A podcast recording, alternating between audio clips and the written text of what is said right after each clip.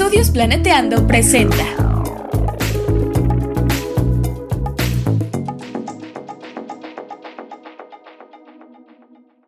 Bienvenidas Bienvenidos. y bienvenides al chismecito ambiental, En este podcast nos preocupa nuestro hermoso planeta, pero también toda la vida en él. incluyéndonos. Queremos compartirles algunas reflexiones, ideas y echar el chal un ratito con ustedes y nuestros invitades. Pónganse cómodos y tomen agüita.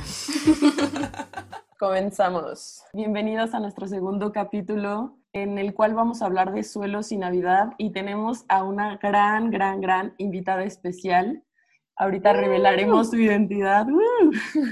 Estamos muy emocionadas, Beca y yo, por recibir a esta personita maravillosa que nos va a compartir todo su conocimiento acerca de los suelos y estaremos hablando en este capítulo acerca de estas épocas decembrinas, las tradiciones que tenemos que han llegado a impactar otros ecosistemas eh, debido al alto consumo que tenemos, no solamente en cuanto a comida, que sería lo referente también a que en estas épocas decembrinas se come muchísima carne y pues eso genera grandes contaminantes, emisiones de CO2. También un montón de consumo respecto a los adornos que se ponen y en cuanto a la generación de residuos, pero también el gasto energético que se da con todas las luces que se utilizan para alumbrar todos los adornos y los árboles de Navidad, el consumo de musgos. Y para no hacerlo más de emoción, les presentamos a nuestra queridísima Jimenita Rodríguez, que nos va a contar quién es, qué hace, qué le gusta hacer y Hola, ¿qué hace? Platicando, estaremos platicando con ella. Hola, pues muchas gracias por invitarme. Estoy muy feliz de participar en este chismecito ambiental, en este proyecto que está increíble. Pues ya como les dijo Viole, yo me llamo Jimena. Mi amor por los suelos inició en el 2018, que ya, ya tiene mucho tiempo.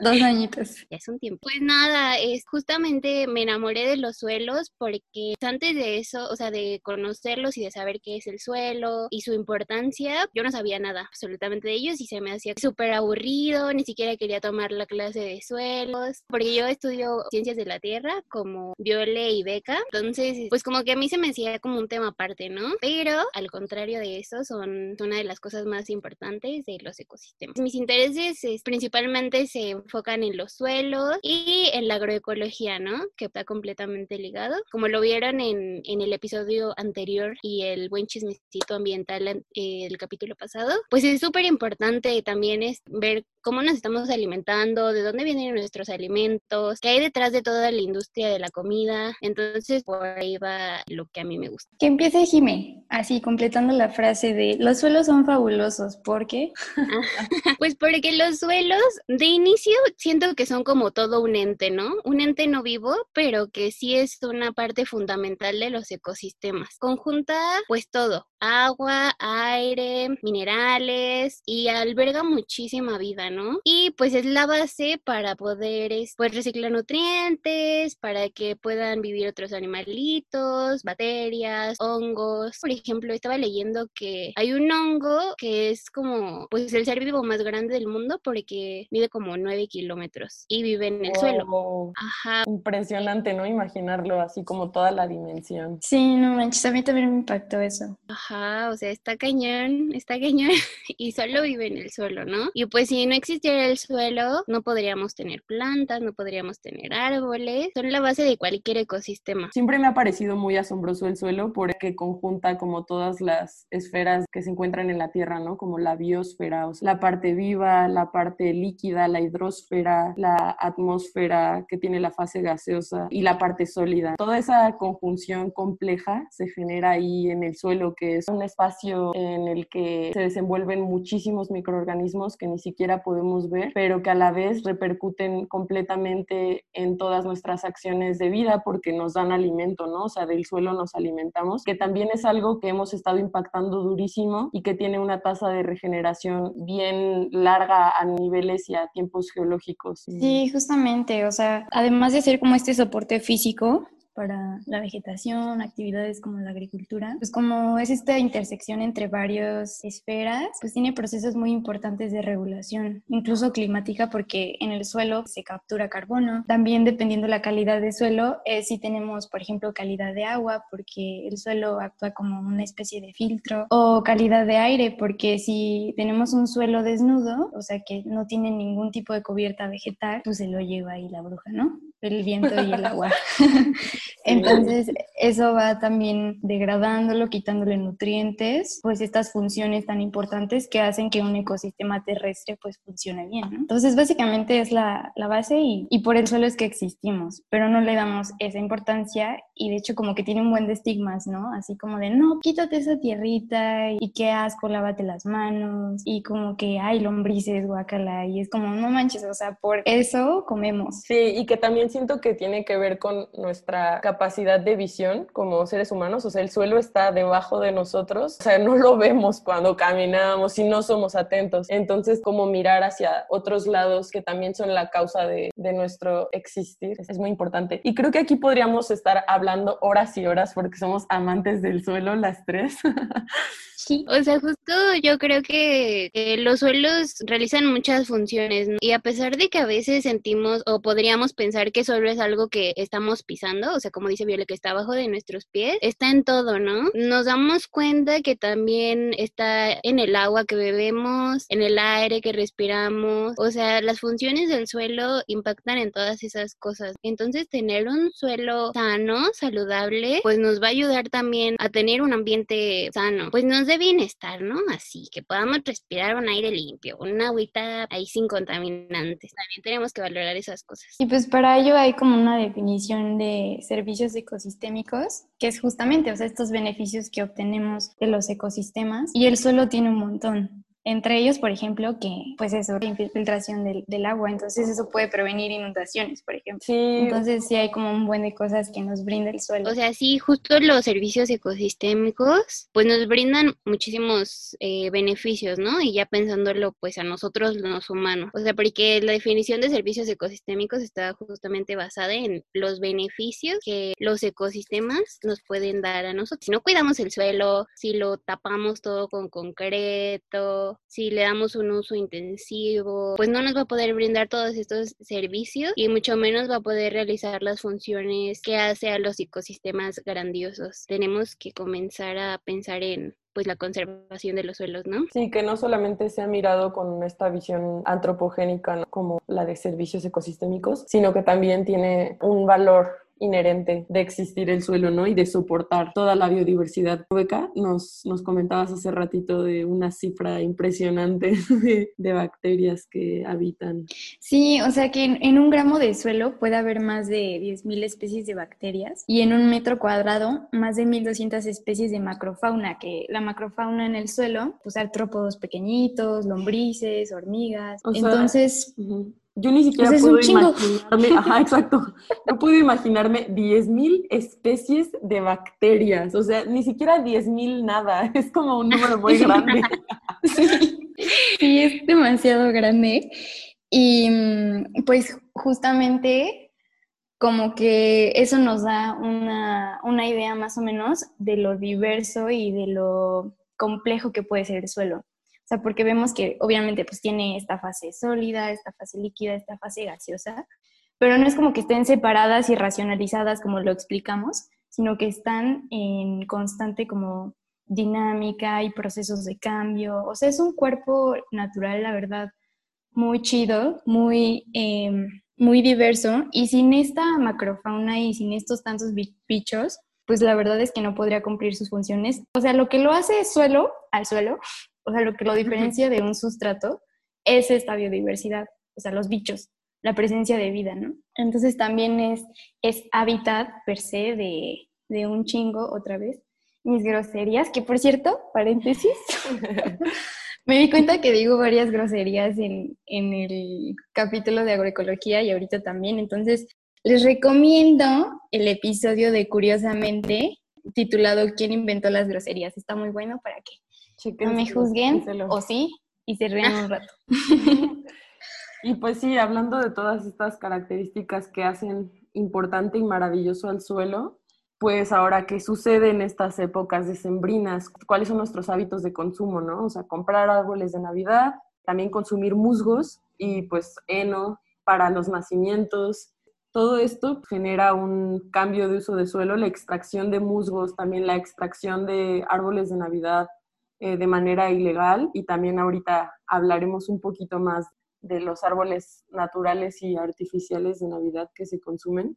Pero respecto al suelo, genera directamente un impacto inmenso en el suelo. Así es. Entonces, a ver, empecemos. Entonces, cuéntanos, Violé, ¿qué onda con los árboles navideños? O sea, es un debate muy conocido, el de qué será menos perjudicial, ¿no? Para el medio ambiente. Comprar árboles artificiales o naturales. Y si se ponen a pensar, los árboles artificiales pues no se tienen que comprar como año tras año, ¿no? Entonces ese sería como de alguna manera un beneficio. Si ya estamos teniendo esta tradición de comprar árboles, comprarlos artificiales. Pero aquí pues también podríamos ver que, de qué están hechos los árboles artificiales, ¿no? De materiales que son altamente contaminantes y están hechos con productos a base de petróleo como puede ser como el PVC, y también pues estos materiales altamente contaminantes requieren de muchísima energía para producirse y seguramente después de unos cuantos años, unas cuantas usadas, que ya estén medio feas las hojas de plástico, lo más probable es que terminen en un vertedero, ¿no? Entonces, quién sabe cuánto tiempo tardarán en ese vertedero para desintegrarse. Y otra cosa con los árboles artificiales es que pues la mayoría son transportados desde China, entonces eso también deja una huella ambiental pues, inmensa. Los aviones que se utilizan para transportar emiten muchísimo CO2, entonces también es así como de, ay, bueno, entonces árboles artificiales, pues no. Y en cuanto a los árboles naturales, mucha gente, incluso yo me acuerdo que antes mi familia compraba árboles naturales siempre, porque era como de, es que apenas llegas a la casa y ya huele a fresco, ya huele a Navidad, ¿no? Entonces también eso es como una ventaja, entre comillas, ¿no? Pero pues si se ve así de manera directa, pues estalar árboles, ¿no? Es deforestación, es otra vez pérdida de biodiversidad en el suelo en, y en general a nivel ecosistema. Y también que al estalar estos árboles se reduce la capacidad de capturar CO2. Entonces, o sea, los árboles de Navidad que normalmente se consumen son los abetos o los pinos y estos absorben muchísimo CO2 en la medida en la que crecen. Entonces, cuando son arrancados o son utilizados, estos sumideros de,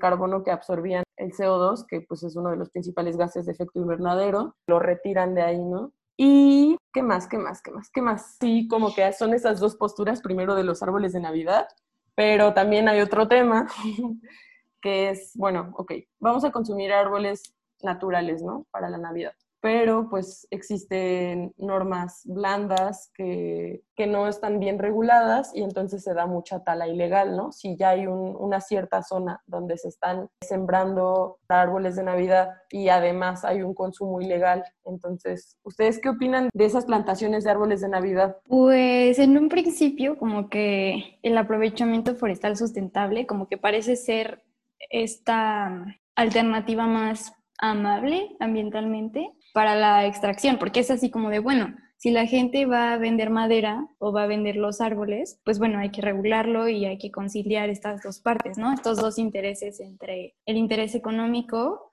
pero tampoco dejando pelón el cerro, ¿saben? Pero ahí yo tengo un comentario y justamente nosotras fuimos a esa práctica juntas y lo vivieron y lo vieron, que el problema no es tal cual el aprovechamiento forestal sustentable, o sea, el, el problema es que hay muchísima tala ilegal que deja los suelos desnudos, deja, o sea, es un escenario muy fuerte porque como solamente se llevan la parte más gruesa de los árboles, que es como la parte de abajo, entonces dejan todo lo de arriba como destazado. O sea, es un escenario bastante feo. Y pues estas personas vienen armadas y vienen organizadas para eh, hacer esta extracción ilegal y finalmente pues venderla en, en muebles o en lo que en lo que sea. Y uno de los principales beneficios que pues he escuchado y leído en noticias y también como la FAO, o sea, asegura que tener una plantación de árboles de Navidad, pues sí es un negocio como tal rentable para las comunidades y además que sustentable, o sea, porque al favorecer este tipo de plantaciones va a haber de alguna manera una recuperación de suelos forestales, pero como nos comenta Beca, si la regulación no se está llevando a cabo como debe ser, pues va a seguir habiendo eh, tala ilegal y también, o sea, otra de las cosas que yo leía mucho es como, es que generan nuevos empleos, ¿no? Estas plantaciones y reactivan la economía de zonas rurales, ¿no? Entonces, vemos que uno de los eh, lugares donde más plantaciones de este tipo hay en épocas decembrinas es el Estado de México, por ejemplo, donde se recaudan alrededor de 360 mil pesos anuales solamente estas plantaciones, ¿no? Entonces vemos que hay también un gran impacto en la economía nacional y que también, o sea, otros estados como Michoacán, también, por ejemplo, del 2002 al 2011, han tenido apoyo 58 proyectos donde se establecen alrededor de 1.200 hectáreas para estas plantaciones, que es como más o menos el 10% de la superficie que se asigna a nivel nacional, ¿no? Y que terminan teniendo, digamos, éxito a nivel económico pero pues hay que, hay que ver, ¿no? ¿Qué es lo que está sucediendo a nivel suelos, a nivel erosión, a nivel ambiental? Sí, la neta, o sea, se podría solucionar mucho mejor el problema si atacaran la tala ilegal. O sea, para mí eso es como, no manches, o sea, en una noche sí se llevan una superficie bastante grande del bosque, o sea, no del, del predio designado para el aprovechamiento forestal, sino del bosque-bosque, del que se supone que debería estar conservado y que le da el manejo a la comunidad, pero pues ahí hay intereses y como que sí, sí hay una, una interferencia como en el modo de vida y una pelea por, por obviamente sacar dinero. Entonces también creo que este aprovechamiento sustentable promovido desde arriba lo que ha ocasionado es que las comunidades también interrumpan como que su convivencia y sea como de, bueno, es que como tú solo le diste a ellos el permiso, entonces nosotros vamos a ver la forma de cómo sacar dinero. Sí, hay como ahí hay como... intereses de por medio, ¿no? Entonces está cañón ese, ese tema, pero sí. sí.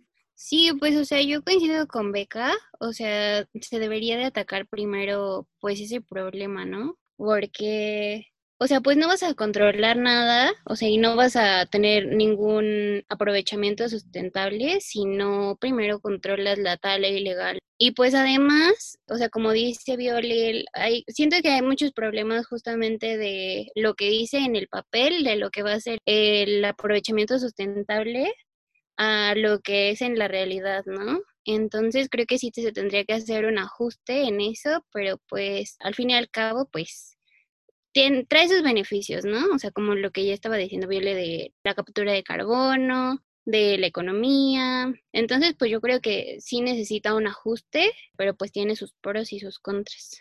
Sí, y yo, bueno, igual como que creo que no es una respuesta definitiva que yo daría, por ejemplo, de decir, entonces es mejor comprar árboles de Navidad eh, naturales, pero lo que estuve viendo igual es que pues un árbol artificial, si lo observamos a nivel como energético y los recursos que se consumen para producirlo, sí tiene muchísimo mayor gasto energético el árbol artificial y que además, por ejemplo, existen ciertas certificaciones que te van a decir, o sea, por ejemplo, la, el logotipo de Soil Association te puede decir que ese árbol fue sembrado en un lugar libre de pesticidas, orgánico. Entonces, así como a nivel práctico, a mí lo que más me convence, por ejemplo, si vas a comprar un árbol de Navidad, pues que compres un árbol que tenga maceta y raíces y que después lo puedas plantar en tu jardín, o sea, que no, que no se tire a un vertedero. Y si ya lo vas a desechar porque ya crees que ya no sirve, todo lo que sea, intentar hacerlo abono, ¿no? O sea, que vuelva toda esa energía que se utilizó para la producción, que se, que se reintegre al suelo. Y aunque sabemos de dónde se extrajo y así, pudo haber erosionado el suelo.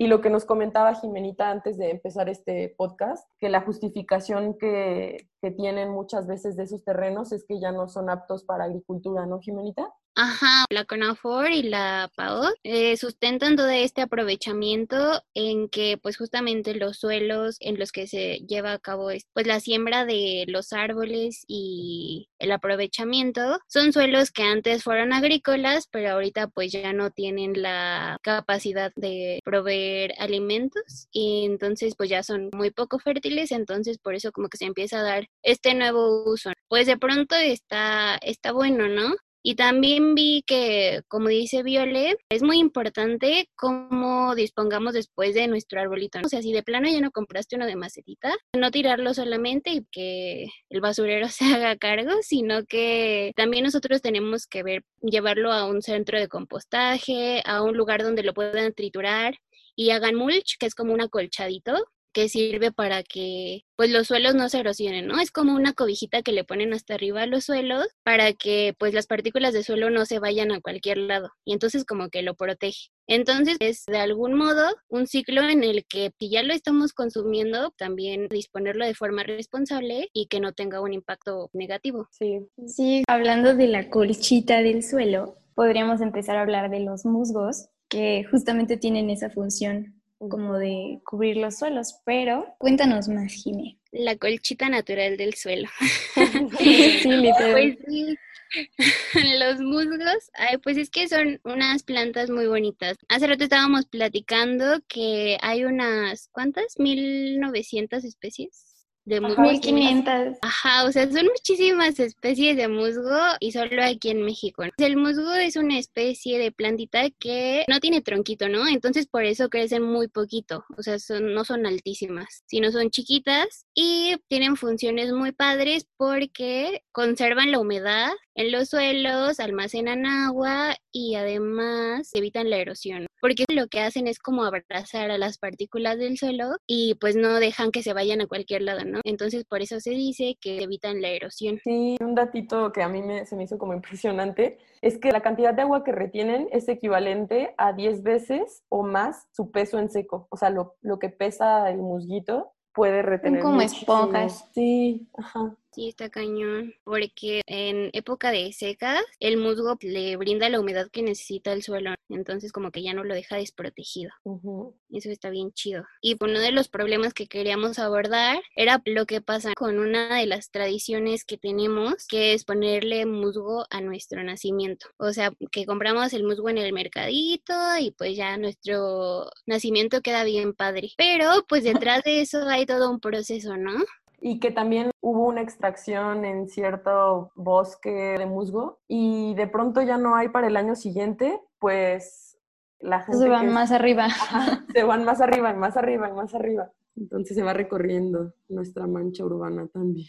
Sí, porque, o sea, hagan de cuenta que el, el musgo se, se tarda como en como siete años en regenerar su tamaño en el punto en el que lo extrajeron. Entonces, pues sí crece muy lento también porque su reproducción depende muchísimo del agua. Y pues como sabemos, en México hay como secas y lluvias. Y las lluvias son pocos meses, pero son intensos. Entonces ellas aprovechan para reproducirse de esa forma, porque se reproducen de, como son plantas primitivas, es que no, no me gusta la palabra primitiva porque son muy complejas, pero digamos que no son plantas vasculares, o sea, con, con tallo y con un funcionamiento como otras plantas, sino como que son el paso antes de ese tipo de planta terrestre. Entonces se reproducen por esporas, como los helechos, por ejemplo. Entonces dependen muchísimo del agua y por ello es que se, se asientan en lugares muy húmedos, como en los bosques, que que tiene que ver con el, con el tema que estamos hablando ahora, porque los musgos, además de que se reproducen poquito, no sé qué iba a decir. Pues además de que se reproducen en... eh, Ay, ya, ya me acordé, ya la agarré, ya la agarré. Pero, pero, a ver, va. extracción. así.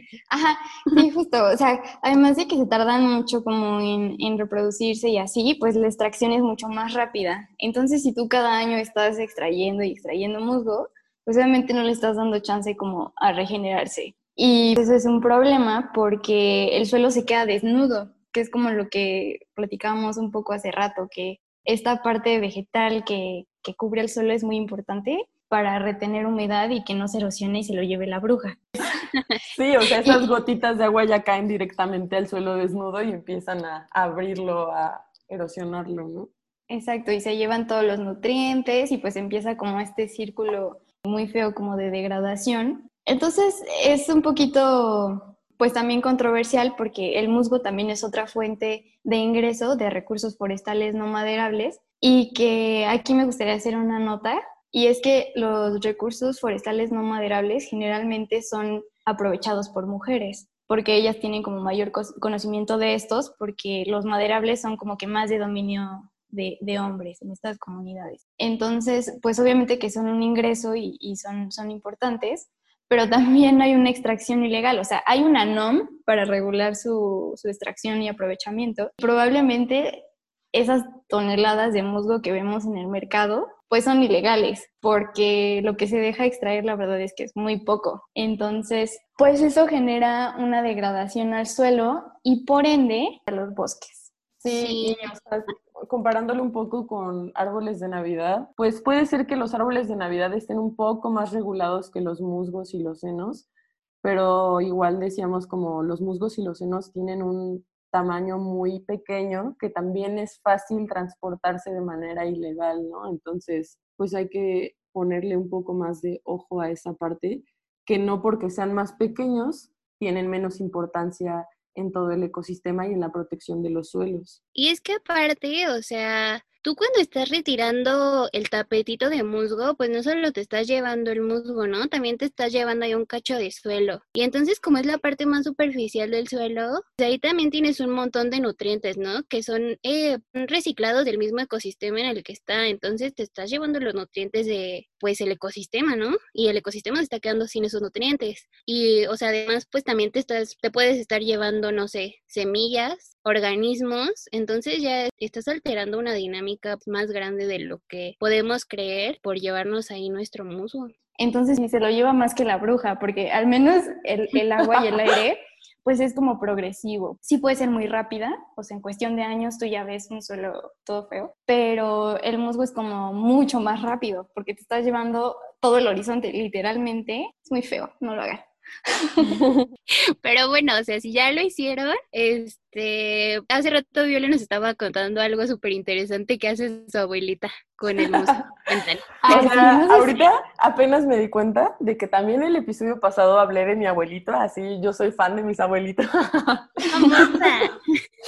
sí, pero bueno, mi abuelita antes este, ponía nacimiento todos los años y compraba heno y musgo, pero lo que ella hacía era que una vez que lo usaba, después de que ya se acababan las épocas decembrinas, lo secaba el musgo perfectamente y lo guardaba en periódico, en cajas, así como por láminas, y al año siguiente lo volvía a hidratar el musgo y lo volvía a usar. Y así por varios años. Entonces, si ya compraron musgo o heno, pues pueden hacer esto porque igual una de las capacidades que tiene el musgo es que soporta periodos secos y entonces pues es lo mismo que ustedes pueden aprovechar esa cualidad que tiene el musgo para seguirlo utilizando y no tirarlo por una usada nada más. Tip y de también, tip de la abuela.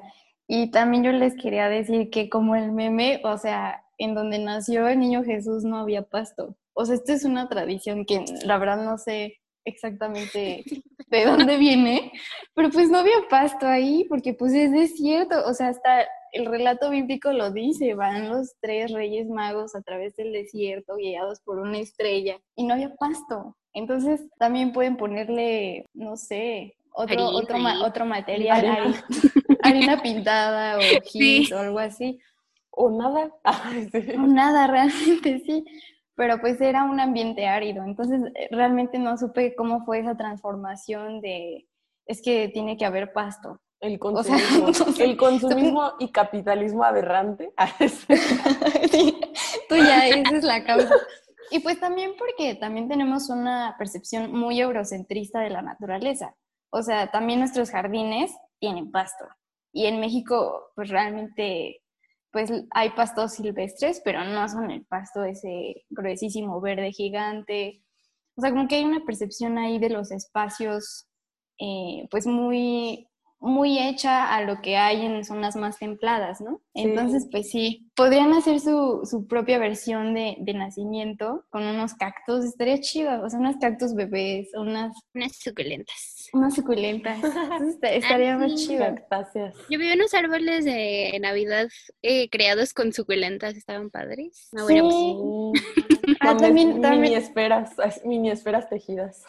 sí, también iba a decir eso, que pues no necesariamente, o sea, si quieres el, el pino natural, pues ya, ya, ya sabes cómo, cuál es el, el proceso y así el que podrían tomar, ¿no?